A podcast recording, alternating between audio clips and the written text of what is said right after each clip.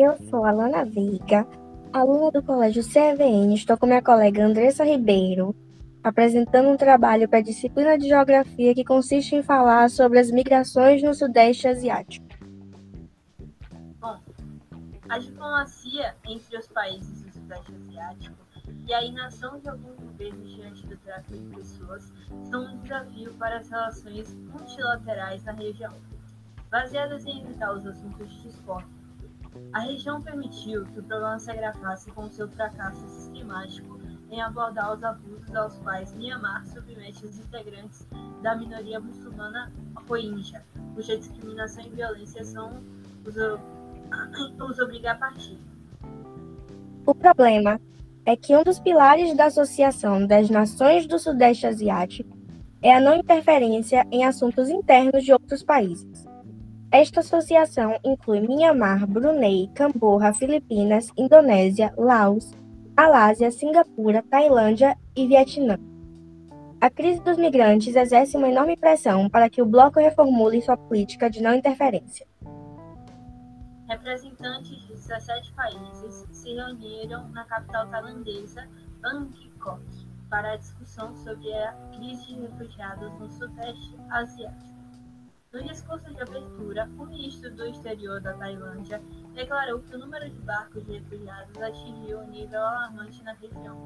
A crise só pode ser resolvida com cooperação internacional, afirmou o ministro. Nos últimos anos, milhares de barcos de refugiados foram resgatados ou encalharam nas costas da Malásia e da Indonésia. Organizações de ajuda humanitária ainda creem que hajam milhares de barcos no mar. A maior parte dos refugiados é composta por muçulmanos de etnia, de etnia rohingya, provenientes do Mianmar e por migrantes de Bangladesh.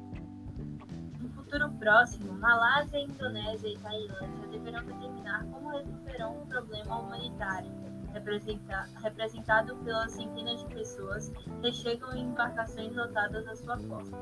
No entanto, na conferência, o governo birmanês recusou assumir responsabilidade pelo desamparo dos Rohingya ou por sua fuga em massa. Em suas palavras, quanto às questões da migração ilegal de barcos de refugiados, o foco não deve cair sobre o meu país.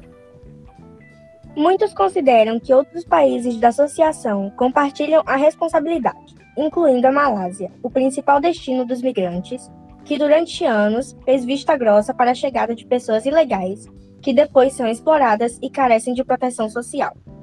Além disso, acredita-se que funcionários corruptos estejam envolvidos no tráfico de pessoas, que é uma das causas da migração no Sudeste Asiático.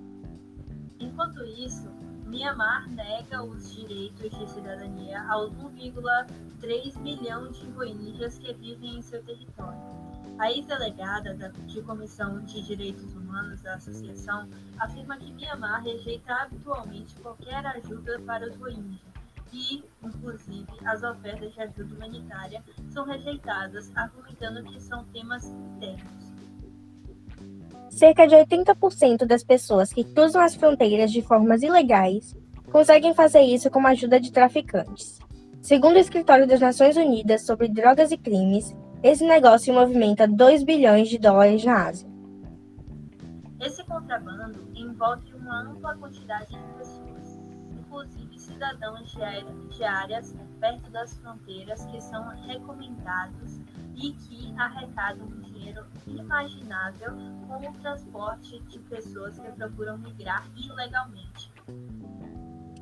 Existem até especialistas que arranjam documentos falsos e possuem contatos com funcionários alfandegários que, através de suborno, permitem que, que pessoas sem documentos saiam do país. A maior parte desses imigrantes são homens jovens que buscam melhores oportunidades econômicas.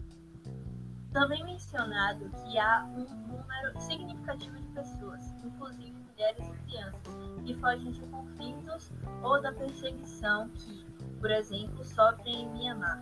A minoria muçulmana rohingya considerada a pátria pela ONU, mas a migração econômica ainda é, provavelmente, a maior motivação no Sudeste Asiático. Segundo a Organização Internacional de Migração, 2,5 milhões de trabalhadores asiáticos migram a cada ano para trabalhar sob contrato em outros estados, principalmente do Golfo Pérsico, mas também em novas nações da Ásia, da Europa e da América do Norte. No que diz respeito aos fluxos irregulares, calcula-se que apenas na Malásia existam entre 2 ou 3 milhões de indocumentados.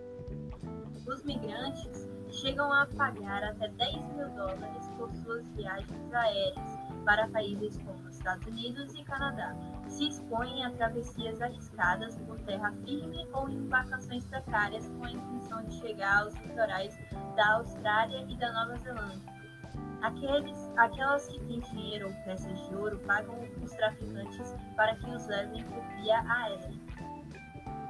Milhares de rohingyas se veem obrigados a fugir de Myanmar por causa da discriminação que sofrem por parte das autoridades, agravada por vários surtos de violência da maioria budista do estado de Rakhine, onde vivem a maior parte deste coletivo. Cerca de 75 mil deles se refugiaram em Bangladesh após uma operação com teor de castigo que o exército birmanês iniciou após um atentado e ficaram confinados em campos de refugiados, apesar de as autoridades bigalesas não os reconhecerem como tais.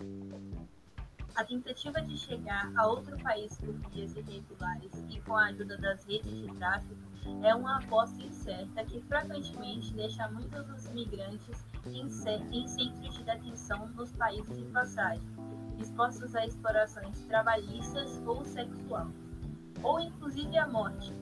Em, em 2015 foi descoberta uma rede de campos de internamento na fronteira entre a Tailândia e a Malásia, na qual milhares de migrantes, a maioria rohingyas e bengaleses, eram mantidos em condições precárias, enquanto as máfias exigiam às suas famílias mais dinheiro para completar sua viagem. Uma operação policial acabou descobrindo ao redor destes campos, no sul da Tailândia, 28 túmulos com os supostos restos mortais de imigrantes, e pelo menos meia dúzia mais no lado malásio da fronteira. A operação interrompeu o fluxo terrestre desses imigrantes e deixou milhares deles retidos em barcos em alto mar, abandonados pelas máfias, formando a maior crise de refugiados em anos na região.